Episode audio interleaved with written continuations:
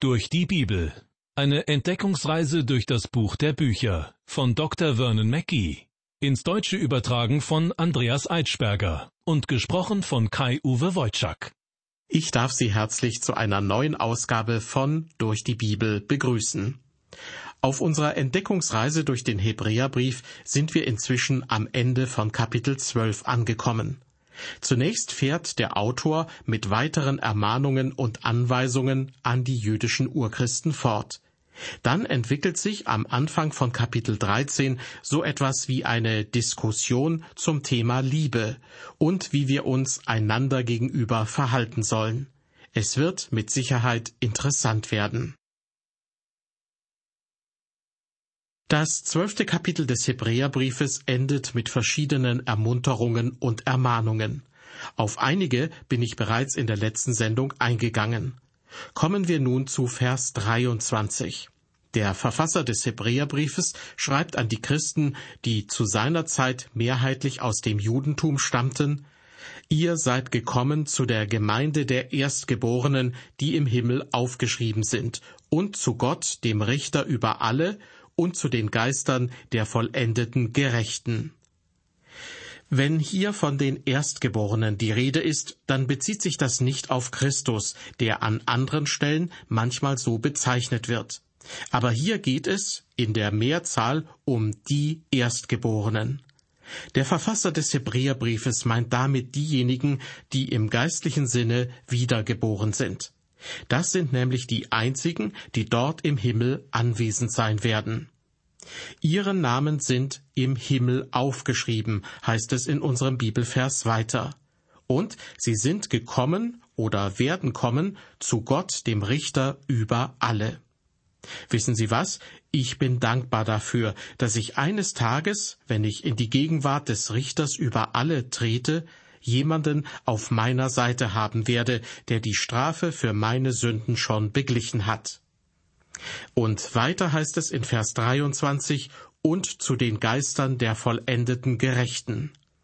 Vollendet heißt hier nicht perfekt, sondern es geht meines Erachtens um die Heiligen des Alten Testaments, die nunmehr vollendet sind, weil Christus als Lamm Gottes für die Sünden der Welt gestorben ist. In der Bibelübersetzung Hoffnung für alle wird dies ganz wunderbar wiedergegeben. Dort heißt es, ihr gehört zu derselben großen Gemeinde wie alle diese Vorbilder des Glaubens, die bereits am Ziel sind und Gottes Anerkennung gefunden haben. Wir lesen in Vers 24 und nun wieder nach der Luther-Übersetzung, und ihr seid gekommen zu dem Mittler des neuen Bundes, Jesus, und zu dem Blut der Besprengung, das besser redet als Abels Blut. Auch wenn hier in diesen Versen, die alle zusammen nur einen einzigen Satz bilden, die Vergangenheitsform verwendet wird, ihr seid gekommen, liegt doch alles noch in der Zukunft. Dann wird man sagen können, Vers 23, ihr seid gekommen zu Gott, dem Richter über alle und zu den Geistern der vollendeten Gerechten.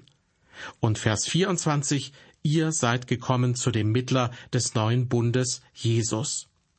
Zu diesem Zeitpunkt werden wir in die Gegenwart Jesu gebracht. Und weil er der Mittler des neuen Bundes ist, wird er nicht vom Berg Sinai herunterdonnern. Als er hier auf Erden war, da setzte er sich auf einen Berg und verkündete das Gesetz seines Reiches, die Bergpredigt. Selig sind die Friedfertigen, denn sie werden Gottes Kinder heißen, lesen wir da zum Beispiel. Und ich bin mir ziemlich sicher, dass es noch lieblicher klingen wird, wenn wir eines Tages in seine Gegenwart treten und ihn als Mittler des neuen Bundes erkennen. Zurück zu Hebräer 12, Vers 24. Dort ist von dem Blut der Besprengung die Rede, das besser redet als Abels Blut. Damit ist gemeint, Abels Blut schrie nach Rache, aber das Blut Christi spricht von Erlösung. Ist das nicht wunderbar? Liebe Hörer, bereits in Vers 3 haben wir gelesen, Gedenkt an den, der so viel Widerspruch gegen sich von den Sündern erduldet hat. Der Schreiber des Hebräerbriefes versucht die ganze Zeit, die jüdischstämmigen Christen dazu zu bewegen, ihre Augen vom Tempel, von den blutigen Opfern und den damaligen Ritualen abzuwenden und sie auf die Person Christi zu lenken. Heute bedeutet dies im Grunde, dass wir unsere Augen von den Religionen, den Kirchen, den verschiedenen Organisationen und von Menschen abwenden müssen. Kein Mensch hier auf Erden hat es verdient, dass wir zu ihm aufschauen. Schauen Sie auf Jesus und nur auf Jesus. Der Tempel in all seiner Pracht und mit all seinen Riten war vergänglich und wurde letztendlich zerstört. Aber die Christen befinden sich in einer völlig neuen Welt. Fassen Sie Jesus ins Auge, schauen Sie auf ihn. Jemand hat einmal gesagt, dass dies die Einfachheit und Schlichtheit unseres Glaubens ausmacht. Dem stimme ich zu. Einfach und schlicht bedeutet aber nicht simpel und einfältig. Hier sehe ich heutzutage eine gewisse Gefahr. Manche evangelistischen Methoden erwecken den Eindruck, als ob die Erlösung ganz einfach zu haben wäre. Das entspricht jedoch nicht der Tatsache. Vielleicht erinnern Sie sich, dass ich einmal die Gleichung aufgestellt habe, Glaube plus nichts gleich Erlösung. Ich bin überzeugt, dass dies der Wahrheit entspricht. Glaube plus gar nichts. Denn der Glaube allein kann retten. Heute scheinen wir allerdings eine Epidemie des billigen Glaubens zu haben.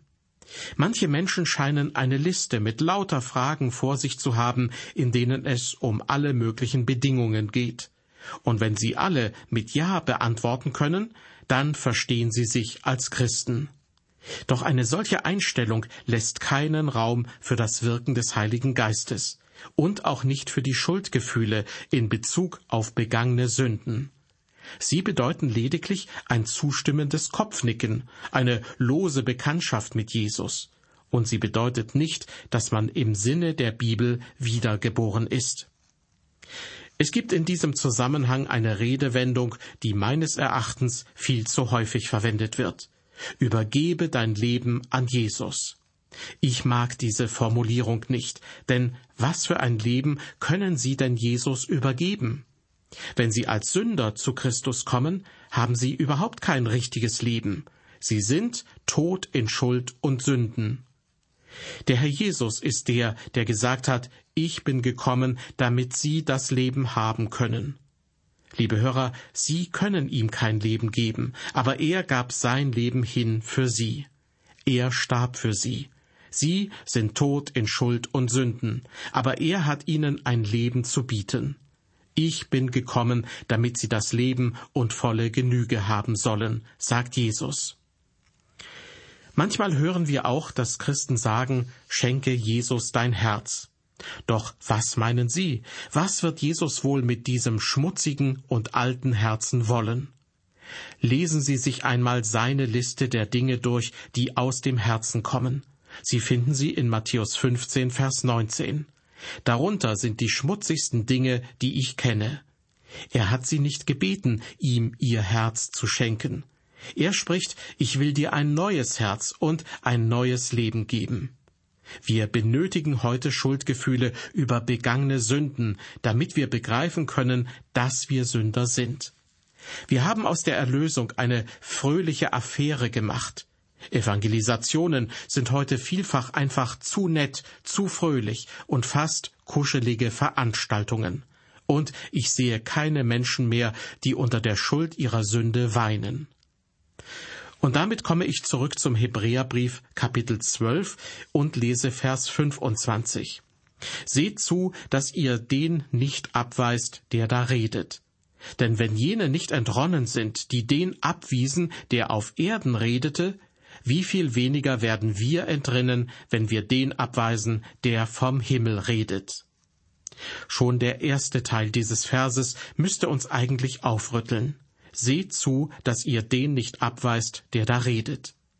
Weil Jesu Worte von höchster Bedeutung sind, lohnt es sich, ihm zuzuhören. Es wird für uns von immensem Vorteil sein.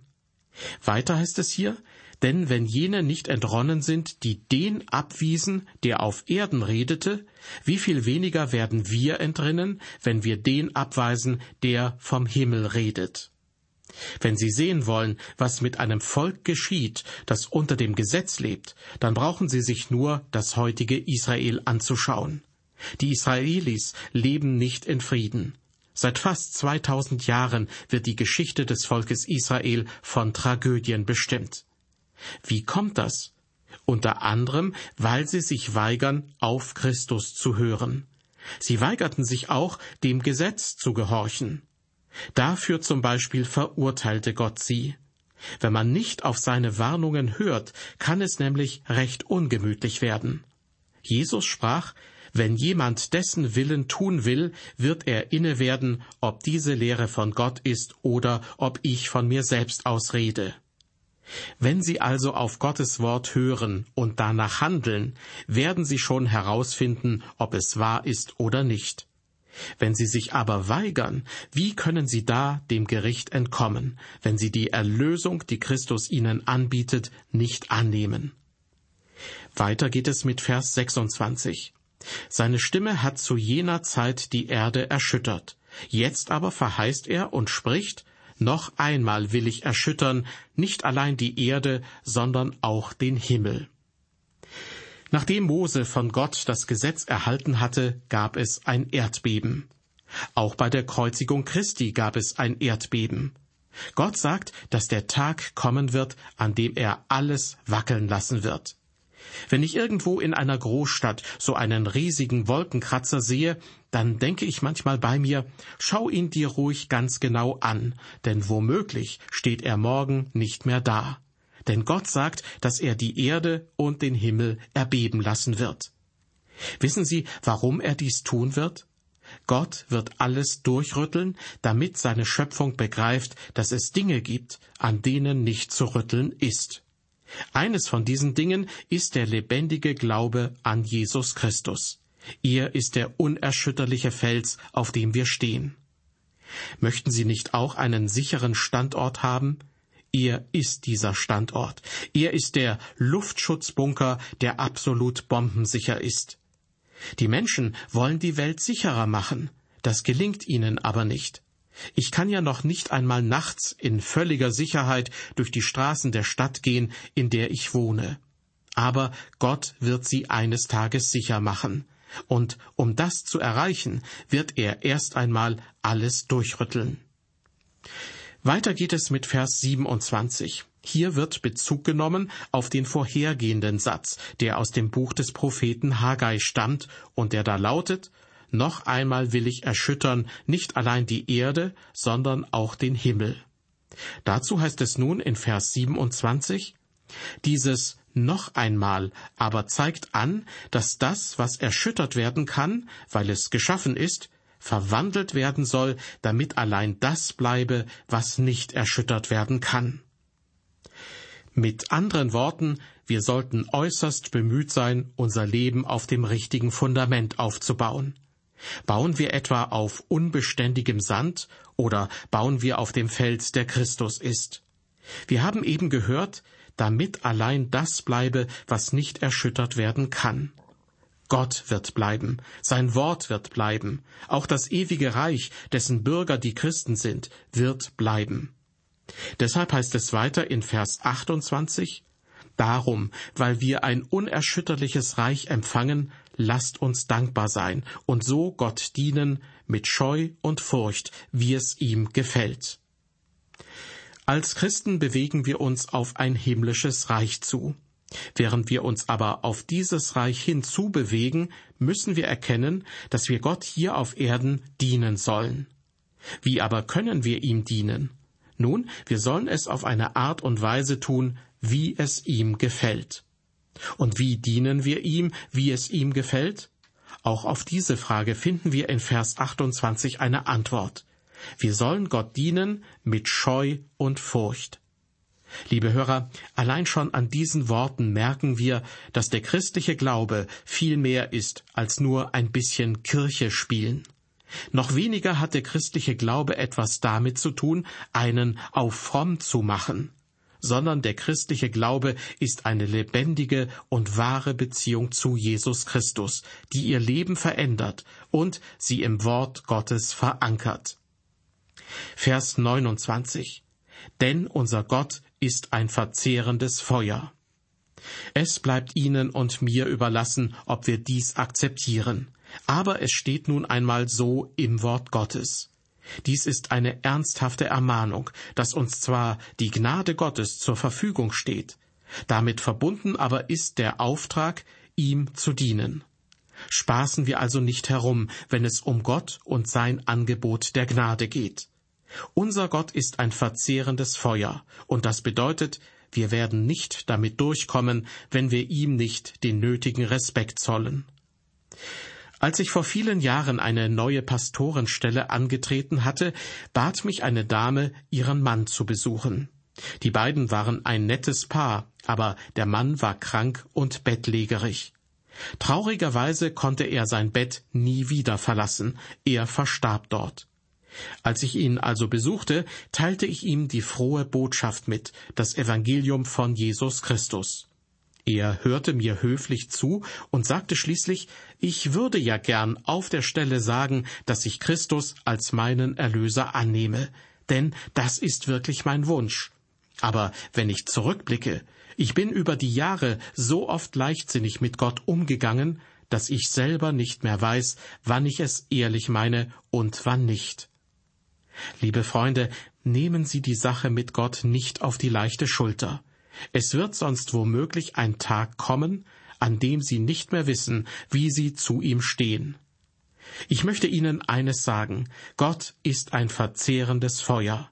Er ist aber auch ein barmherziger, herrlicher, wunderbarer Erlöser. Wir sind nun am Ende von Kapitel 12 angelangt. Das letzte Kapitel des Hebräerbriefes liegt vor uns. Wie schon an anderer Stelle erwähnt, ist das elfte Kapitel für mich das Kapitel des Glaubens. Kapitel 12 ist das Kapitel der Hoffnung und Kapitel 13 ist das Kapitel der Liebe. Eine Überschrift, die den Inhalt von Kapitel 13 noch etwas konkreter beschreibt, lautet, wie Christen leben und sich verhalten sollen. Ich beginne mit Vers 1 bleibt fest in der brüderlichen Liebe.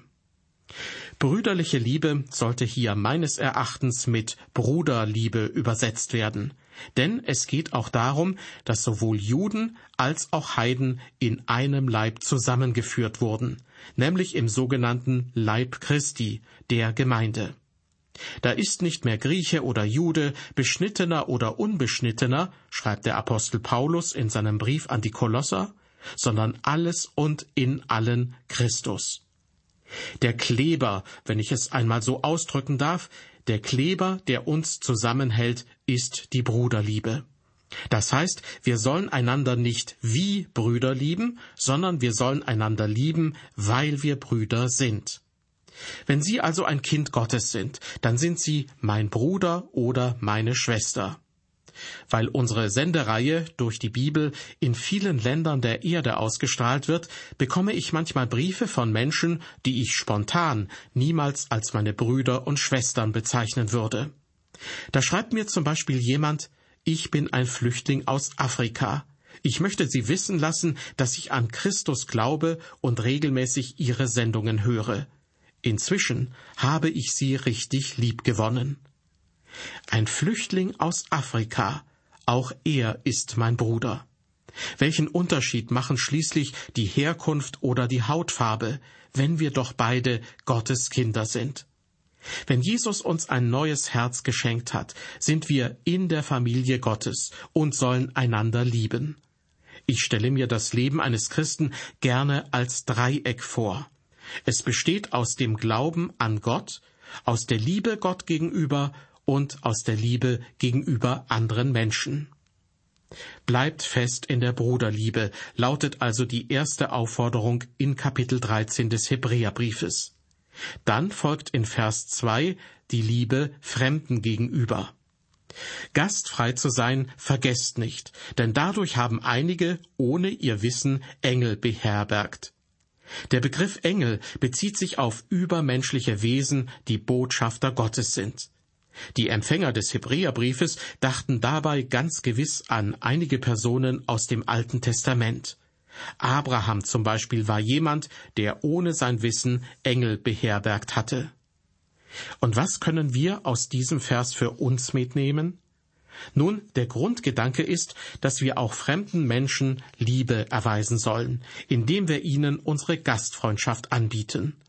Das muss natürlich mit Augenmaß geschehen, denn es gibt auch Menschen, die man sich lieber nicht ins Haus holen sollte. Grundsätzlich aber tun wir als Christen gut daran, einen Blick dafür zu bekommen, welche Menschen um uns herum unsere Hilfe und Zuwendung brauchen. Wir sollten sie lieben.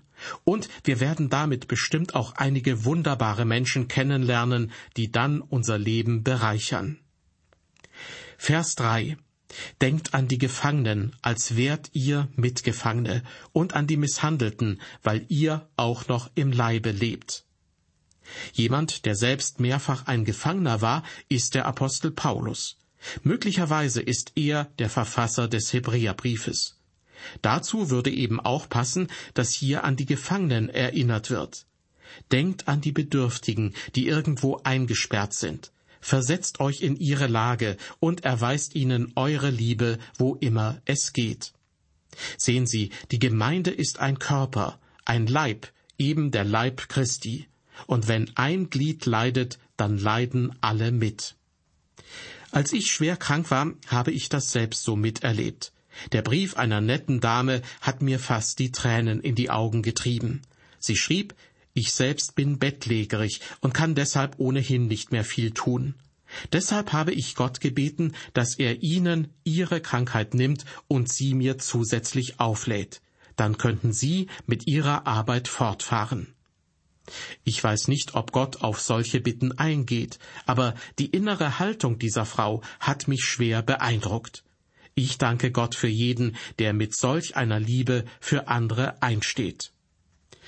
Wie oft reden wir von christlicher Gemeinschaft, wenn wir in der Gemeinde in hübschen Kleingruppen beieinander sitzen oder uns für eine gemeinsame Mahlzeit um den Esstisch versammelt haben. Aber was ist mit den armen Heiligen, die zu Hause im Bett liegen und kaum mal Besuch bekommen? Das wäre doch eine wunderbare Aufgabe für die einen oder anderen Christen, Kranke und Einsame besuchen. Das wäre dann echte Bruderliebe, wie der Verfasser des Hebräerbriefes sie einfordert. Wie Christen leben sollen und wie sie sich im Alltag verhalten können, darum geht es auch in der nächsten Ausgabe unserer Sendereihe durch die Bibel. Ich lade Sie herzlich ein, dann wieder mit dabei zu sein. Bis dahin, auf Wiederhören und Gottes Segen mit Ihnen.